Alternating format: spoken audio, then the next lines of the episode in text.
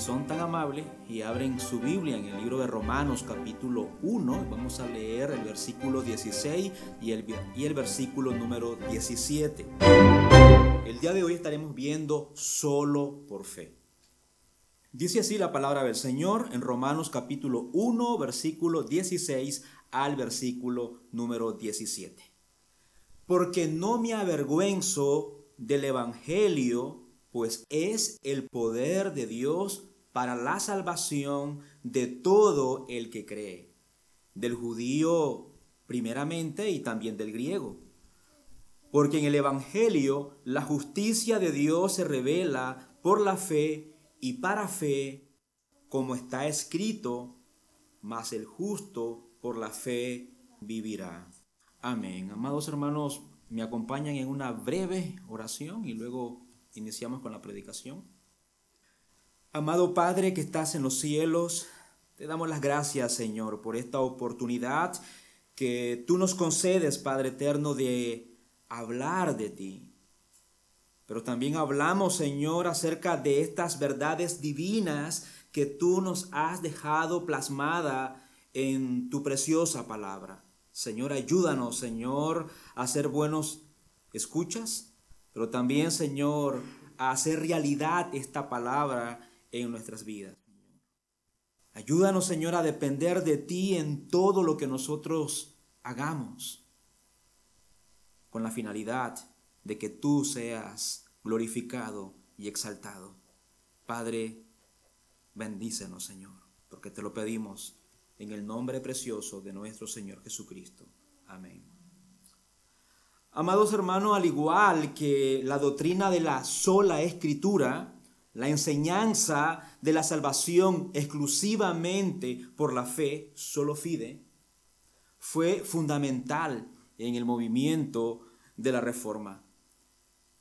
Esta enseñanza se encuentra fundamentada en la palabra del Señor. Hay abundantes textos de las escrituras donde se afirma claramente que la salvación se logra a través de la fe y no por obras. Amados hermanos, pidámosle al Señor que nos ayude a tener presente esta verdad.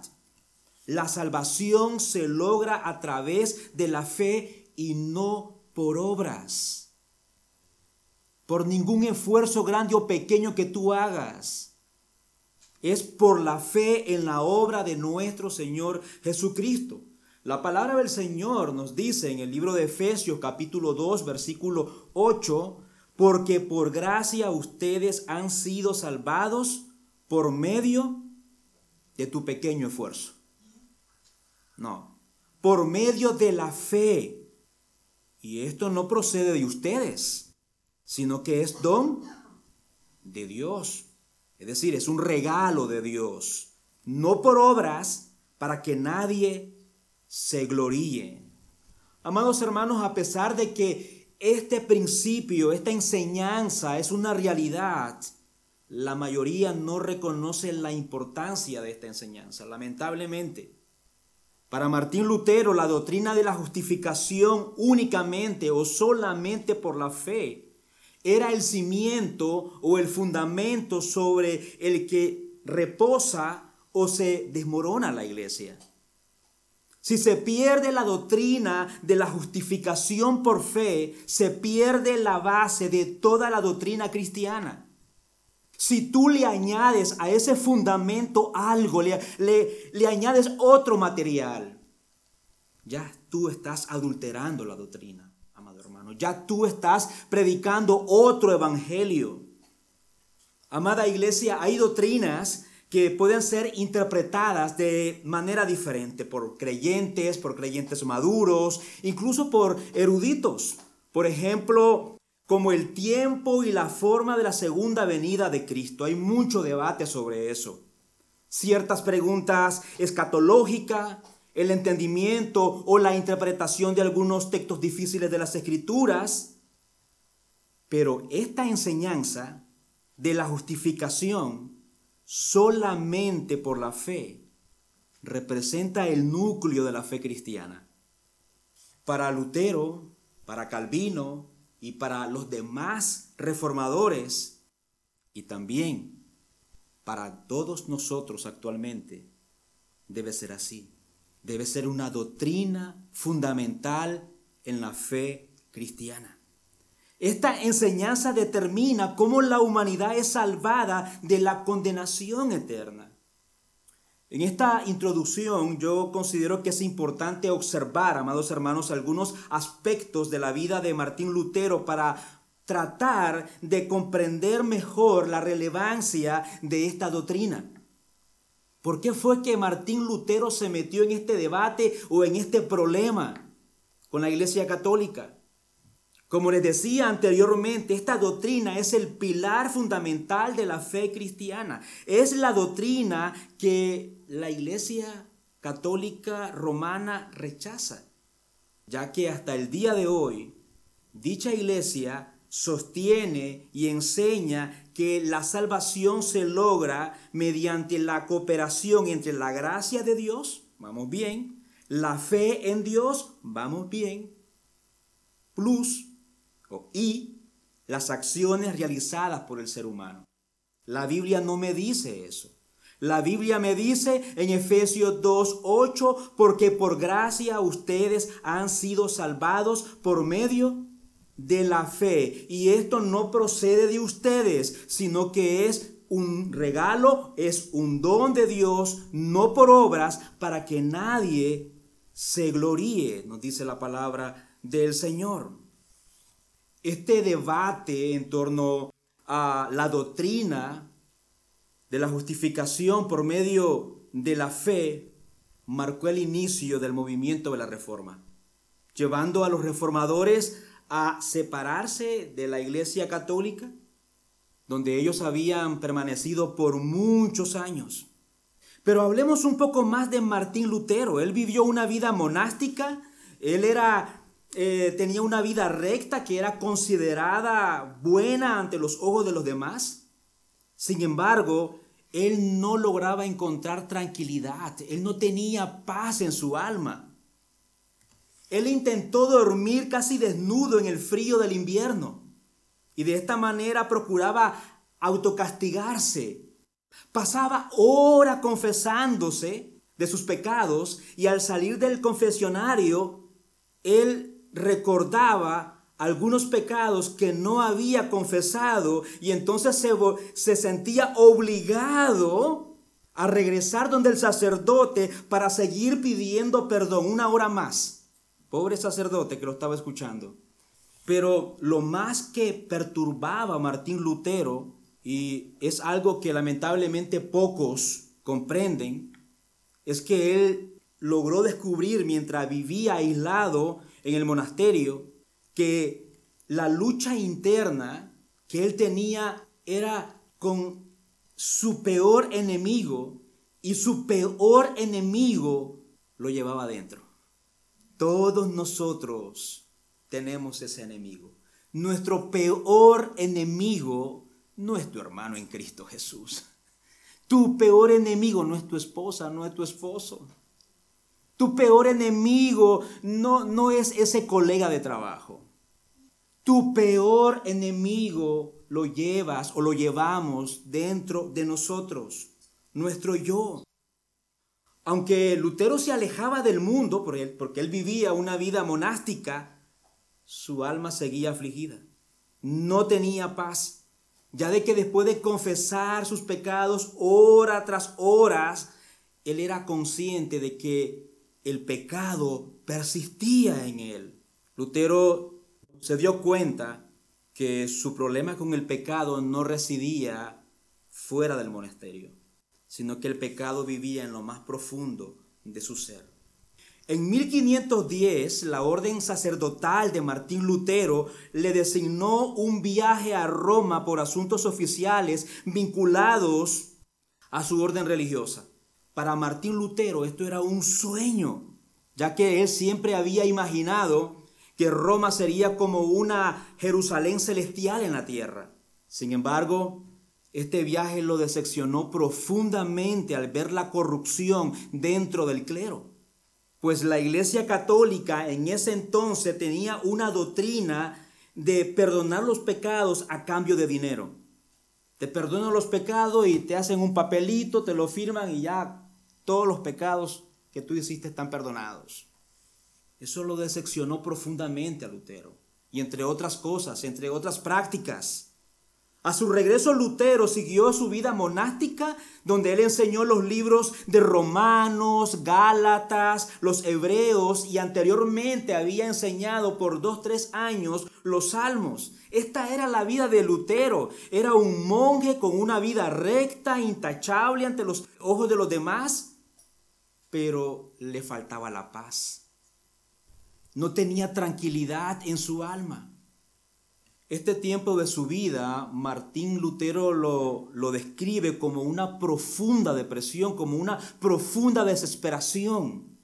Martín Lutero en sus diarios afirmó de que había perdido el vínculo con el Cristo Salvador y Consolador de su vida y que este Cristo se había convertido para él en un carcelero y, torturador de su alma.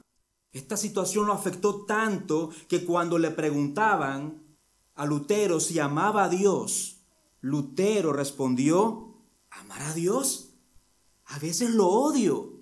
Pero al estudiar y al enseñar el libro de Romanos, el Espíritu Santo le abrió los entendimientos y pudo entender la frase que se encuentra en Romanos capítulo 1, versículo 17, que el justo por la fe vivirá. Y mientras enseñaba el libro de Romanos, captó la esencia del Evangelio, el mensaje de las buenas noticias, y finalmente entendió lo que Dios había revelado desde el Antiguo Testamento. En Habacuc capítulo 2, versículo 4, el justo vivirá por su fe. Y este entendimiento llevó a Lutero a experimentar lo que Jesús le explicó a Nicodemo, otro erudito en teología, pero que no entendía cómo nacer de nuevo, que no entendía cómo ingresar en el reino de los cielos. Después de comprender este pasaje de Romanos capítulo 1 versículo 17, Lutero expresa estas palabras. Finalmente meditando día y noche por la misericordia de Dios, yo comencé a entender que la justicia de Dios es aquella a través de la cual el justo vive como un regalo de Dios por fe. Con esto yo me sentí como que si yo hubiese nacido de nuevo por completo y que hubiese entrado al paraíso mismo a través de las puertas que habían sido abiertas ampliamente. Amados hermanos, por eso creo que la mejor manera de comenzar a entender esta enseñanza tan importante es analizando Romanos capítulo 1, versículo 16 y el versículo 17. ¿Recuerda lo que nos dice? Porque no me avergüenzo del Evangelio, pues es el poder de Dios para la salvación de todo el que cree, del judío primeramente y también del griego. Porque en el Evangelio la justicia de Dios se revela por fe y para fe, como está escrito, mas el justo por la fe vivirá. Vamos a tratar de de hablar un poco del contexto de esta carta de Romanos. Pablo comienza la carta de Romanos como de costumbre, haciendo un saludo. Capítulo 1 del versículo 1 hasta el versículo 7, si usted observa en su Biblia. Luego a partir del versículo 8 del mismo capítulo 1, el apóstol Pablo hace una oración de agradecimiento. Y luego llega al versículo 16, que es nuestro pasaje del día de hoy, y 17, donde Pablo llega a su punto principal. Pablo comienza diciendo que no se avergüenza del Evangelio. ¿Por qué? ¿Por qué él no se avergüenza del Evangelio? Porque es potencia, porque es poder de Dios para salvación a todo el que hace obras. No, a todo el que cree, pero el que cree en qué? En Él, en Jesús. en su obra específicamente. El objeto de la fe es Jesús. Para ser más específico, hermano, es en la obra que nuestro Señor Jesucristo hizo en la cruz del Calvario. Este es el punto principal de la carta de Romanos. Es la idea fundamental que Pablo va a explicar, va a respaldar, y esto lo encontramos en toda la carta de Romanos. Él se centra en el concepto de la justicia, pero no es cualquier justicia, amado hermano. Es la justicia de Dios. Somos justificados por la fe. Amado hermano, te pido en Cristo Jesús como tu hermano, como tu pastor, grabemos esto, amados hermanos. Somos justificados por la fe. Veamos brevemente, amados hermanos, una estructura que he preparado. Pero te invito a que tú leas en tu casa todo Romano. Se puede. Se puede leer todo Romano. Son 15 capítulos y sé que vas a quedar fascinado. La estructura que yo traigo es para que ustedes puedan observar que en todo el libro de Romano, Pablo se encarga de defender este concepto de la justicia de Dios se encarga de explicar, somos justificados por la fe. En el capítulo 1 del versículo 18, hemos leído el versículo 16 y el versículo 17. Entonces, a partir del versículo 18 hasta el capítulo 3, Pablo nos dice que nadie es justo. Luego, en el capítulo 3 hasta el capítulo 5, Pablo explica que por la fe en Cristo, en Cristo, uno es declarado justo. Y luego en el capítulo 6 hasta el capítulo 8, Pablo afirma que los cristianos son ahora esclavos de justicia. Es decir, le pertenecemos al Señor.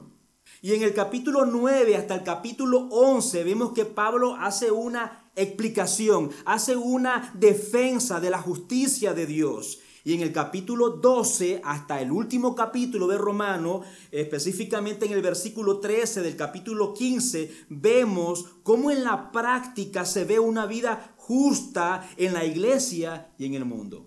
Esto no solamente es teoría, sino que también tenemos el llamado de vivirla, de aplicarla.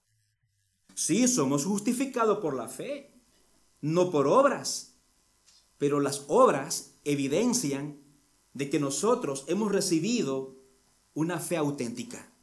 Entonces podemos afirmar que en la carta a los romanos Pablo nos dice cómo los injustos, ¿cuáles injustos? Nosotros.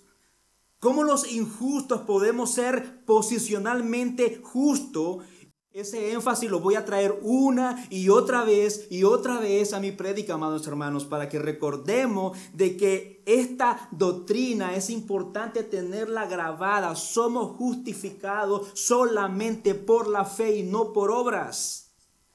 A través de la fe en la obra de nuestro Señor Jesucristo, el justo. Él es el justo. Pero regresemos a nuestro pasaje Pablo dice que no se avergüenza del Evangelio. En, otras palabras, él está diciendo, yo estoy orgulloso de este mensaje. Yo estoy orgulloso de este mensaje que proclamo, que grito, que comparto. Yo estoy orgulloso del Evangelio. Aunque para algunos es una locura, así lo dijo el apóstol Pablo a los Corintios, aunque para algunos es una necedad este mensaje, aunque para algunos este mensaje es tonto, pero yo estoy orgulloso de este mensaje. Pero creo que es pertinente hacernos la pregunta, pero ¿por qué para algunos el Evangelio es una necedad? ¿Por qué para algunos actualmente el Evangelio es algo tonto para creerlo? Para aquellos que están muertos en sus delitos y pecados, para aquellos que tienen el entendimiento entenebrecido, consideran que es tonto creer, afirmar lo que la palabra de Dios dice. Y creo que muchos de nosotros lo hemos escuchado.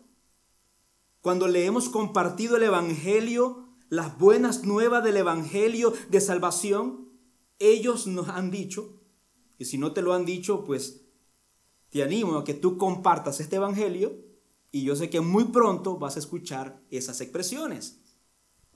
Ellos consideran que es tonto creer que Jesús expió nuestros pecados en la cruz del Calvario, que Jesús resucitó al tercer día y ascendió a los cielos. Ellos consideran que es tonto, que es una necedad, que es una ofensa a la lógica que Jesús es el Señor de todas las cosas, que Jesús es el único camino de salvación y que no hay otro camino. Ellos consideran que es tonto y necio creer que nacer de nuevo es una experiencia espiritual real y que el Espíritu Santo habita en los creyentes. Es una realidad. Somos habitados por el Espíritu Santo.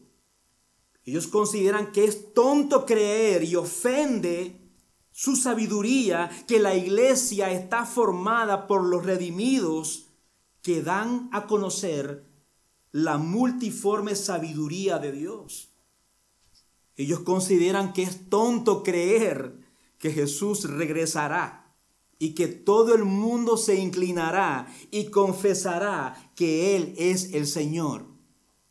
Ellos consideran que es tonto creer que habrá un juicio final y que nuestro Señor separará las ovejas y las cabras, es decir, los creyentes de los no creyentes y que un grupo perecerá y el otro tendrá una herencia gloriosa. Muchas personas se burlan de estas afirmaciones que se encuentran en la palabra de Dios. No son nuestras palabras, no son nuestras afirmaciones. Esto dice la palabra de Dios. Pues, amado hermano, esto no es nuevo, amado hermano. También en los tiempos del apóstol Pablo la gente pensaba de esta manera. Y decían, somos demasiados sofisticados para creer en estas cosas arcaicas. Pero Pablo les dice, no me avergüenzo del Evangelio, porque es poder de Dios. ¿Puedes también tú decir eso, amado hermano, con seguridad y con firmeza? También nosotros, amados hermanos, estamos llamados como creyentes a no avergonzarnos del Evangelio, amado hermano. Jesús le advirtió a sus discípulos que no se avergonzaran de él ni tampoco de sus palabras. Marcos capítulo 8, versículo 38. Porque cualquiera que se avergüence de mí y de mis palabras en esta generación adúltera y pecadora, el Hijo del Hombre también se avergonzará de él cuando venga en la gloria de su Padre con los santos ángeles. Pablo estaba orgulloso de este Evangelio. En primer lugar, porque es el poder de Dios para salvación. Y este poder de Dios se materializa en la obra salvadora de la segunda persona de la Trinidad, nuestro gran Dios y Salvador Jesucristo, el Cordero perfecto, que nos sustituyó en la cruz del Calvario y llevó nuestros pecados. Al creer en su obra preciosa, somos justificados, amados hermanos. Y esto nos lleva al siguiente versículo, versículo 17. Porque en el Evangelio la justicia de Dios se revela por la fe y para fe, como está escrito, mas el justo por la fe vivirá. La justicia de Dios es revelada en el Evangelio. En primer lugar, el Evangelio nos dice que la justicia de Dios que demanda. Demanda que el pecado sea castigado. Y la pena es la muerte eterna. Pero el amor de Dios es grande.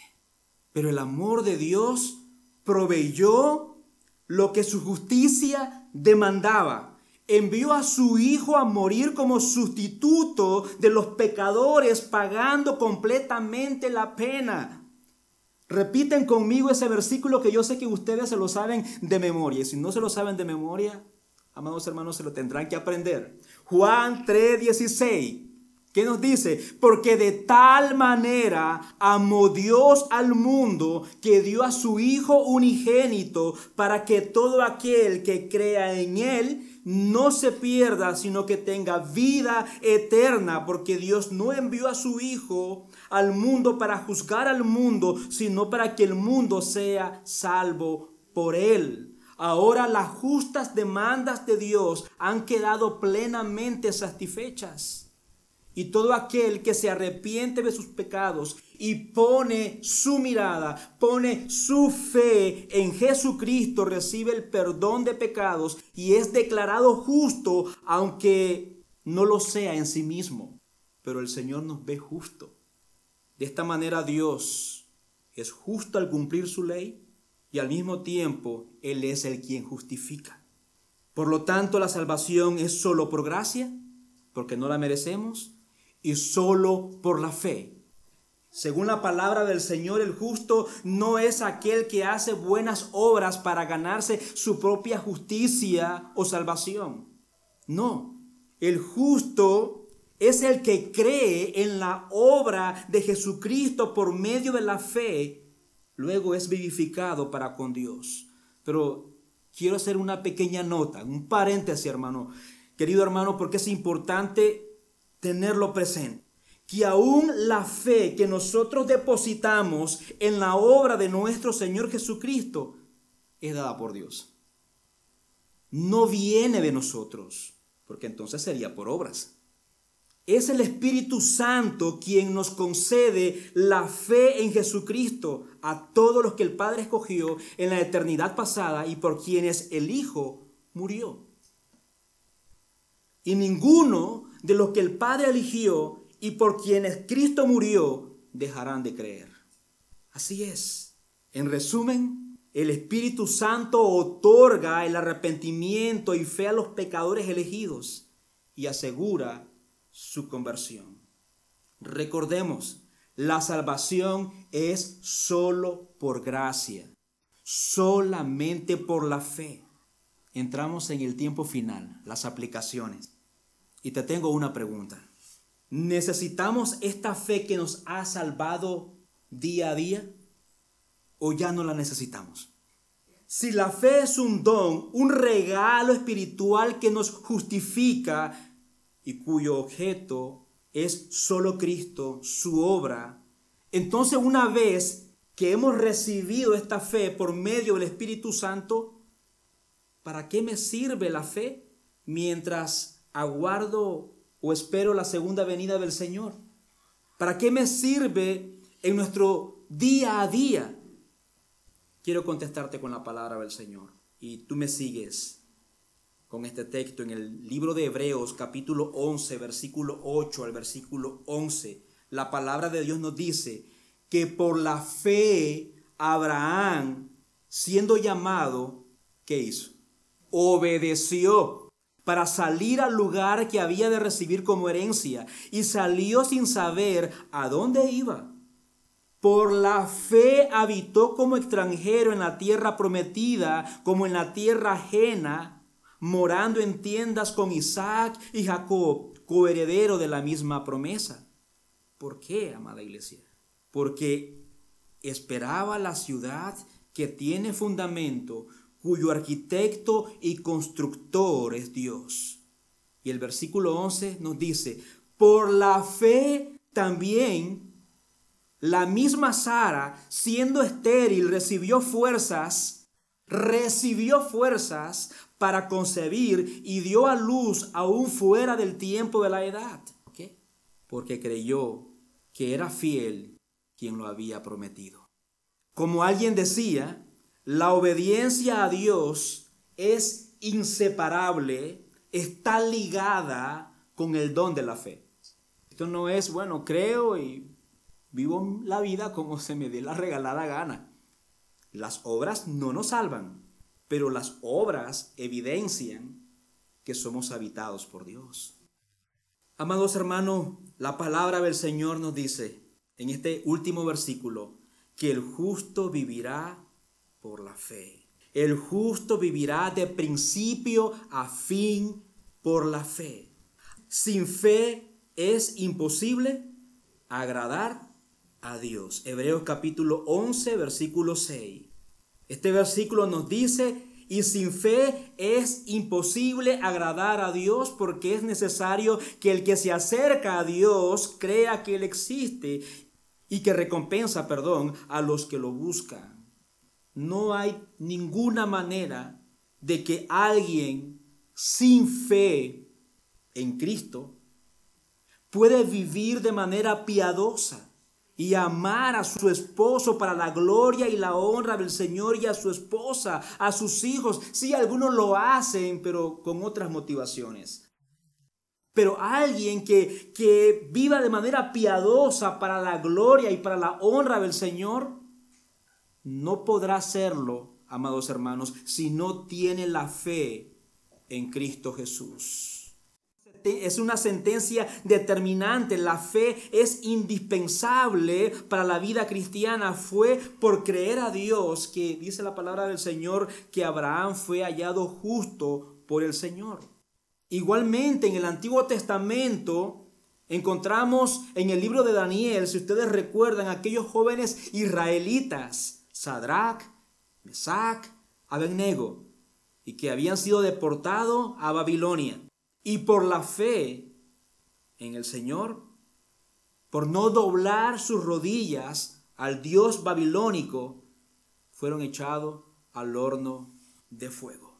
Pero a ellos no les importó. A ellos no les importó los terrores del infierno, de ese horno que había sido calentado diez veces más de lo acostumbrado. Por la misma fe, los apóstoles, aun a pesar de las amenazas fuertes de los gobernantes en turnos, le dijeron que no deberían de hablar en el nombre de Jesús. Pero ellos obedecieron al hombre o a Dios. Ellos decidieron por fe obedecer a Dios y no dejaron de hablar de aquellas proezas y gloria de las que ellos habían sido testigos. Fue justamente por la misma fe que Lutero se expuso a la misma muerte por defender la bendita doctrina de la justificación solamente por fe. Y es por la fe misma que los creyentes, es decir, tú y yo, entendemos que debemos vivir para Dios a costa de nuestras propias vidas, amados hermanos. Rechazamos cualquier propuesta que deshonre a nuestro Señor pagamos nuestros impuestos al Estado. Si el Señor nos ha dado la fuerza, nos ha dado la salud, pues no abusamos de las ayudas sociales que el gobierno da. Son para aquellas personas que realmente lo necesitan. Y también procuramos en dependencia del Espíritu Santo vivir piadosamente en todo. Nosotros debemos seguir la paz con todos y la santidad sin la cual nadie verá al Señor. Hebreos capítulo 12, versículo 14. Porque por esa misma fe que nos salvó, esa misma fe también nos mantiene firme, amados hermanos. Y esperamos, según su promesa, cielo nuevo y tierra nueva, en las cuales mora la justicia de Dios, nos dice la Biblia en 2 de Pedro capítulo 3 versículo 10 es para decir un gloria a Dios, es para decir un aleluya, que de la misma manera que la fe en la obra de nuestro Señor Jesucristo nos afirma, nos fortalece en la esperanza, es justamente esa misma fe la que nos debería hacer cantar, asombrarnos por la gloria manifiesta de Dios cada día de nuestras vidas. ¿Cómo tú enfrentas tus problemas familiares, amados hermanos, con tus propias fuerzas, con tu propio entendimiento. Sé que algunos de ustedes tienen sus dificultades. Yo no me imagino porque yo tengo mis problemas también. A ver, que levante la mano alguien que no tenga problema. Todos tenemos problemas, pero la pregunta es cómo tú enfrentas esos problemas. ¿Con tus propias fuerzas? Amado hermano, no lo hagas. No te lastimes. Te lo digo con un corazón como hermano en Cristo Jesús. No lo hagas. Depende de Dios. Ven a Cristo, ven a la cruz. Ven a Cristo. Cuando alguien te ha maltratado, cuando alguien te ha ofendido, cuando tú tienes rencor en tu corazón hacia alguien, cuando tú tienes esos impulsos de vengarte, ¿cómo tú tratas con esos sentimientos? Depende de Dios. El justo vivirá por la fe. Ven en oración delante del Señor y dile, Señor, te necesito. Vengo delante de ti teniendo presente que soy tu hijo por gracia, pues por la obra de nuestro Señor Jesucristo. Ahora he sido justificado de mis pecados. Señor, vengo a ti. Yo no quiero hacer esto con mis propias fuerzas. Yo quiero depender de ti completamente. Creo en tus promesas. Creo, afirmo que soy tu hijo, que he sido adoptado, que soy habitado por el Espíritu Santo. Ayúdame, Señor, provéeme el entendimiento, provéeme la sabiduría, ayúdame a honrarte, porque a fin de cuentas esto no se trata de nosotros. Ayúdame a honrarte en esta situación, porque no tengo la sabiduría, no tengo el entendimiento. El apóstol Santiago dice que si nosotros somos faltos de, de sabiduría, que la demandemos de Él. Depende de Cristo. Estás tratando con sentimientos que tú sabes que no honran a Dios y están ahí albergados. Ven a Cristo, amado hermano. No olvides, la salvación se logra a través de la fe y no por obras. Quiero terminar. Efesios 2.8 porque por gracia ustedes han sido salvados por medio de la fe y esto no procede de ustedes, sino que es don de Dios, no por obras para que nadie se gloríe. Y si alguien te predica otro evangelio, la Biblia nos dice que es un anatema. Gálatas capítulo 1 versículo 8. Pero si aún nosotros o un ángel del cielo les anunciara otro evangelio contrario al que les he anunciado, sea que anatema significa sea maldito. Esa palabra es muy fuerte. Como hemos dicho antes, también repito ahora, si alguien les anuncia un evangelio contrario al que recibieron, sea anatema. Porque busco ahora el favor de los hombres o el de Dios. ¿O me esfuerzo por agradar a los hombres? Si yo tuviera si yo todavía estuviera tratando de agradar a los hombres, no sería siervo de Cristo. Somos justificados solamente por la fe en Cristo Jesús. Y recuerda que aún esa fe fue dada, fue provista por el Espíritu Santo. Qué hermoso. Yo compartía con los hermanos el día jueves una enseñanza de un hermano que ya partió a la presencia del Señor. Y él trataba de contestar la pregunta más difícil de su vida. Y él decía, la pregunta más difícil de mi vida es, ¿por qué yo, Señor? ¿Por qué tú me escogiste a mí? ¿Por qué tú me viste a mí? No lo merecía. Yo creo que esa pregunta también nosotros deberíamos de hacerla en algunas ocasiones. No somos mejores que los demás. Tenlo presente, no somos mejores que los demás. Solo por la gracia del Señor es que estamos aquí de pie, amado. Solamente por. Venimos en oración delante de Él.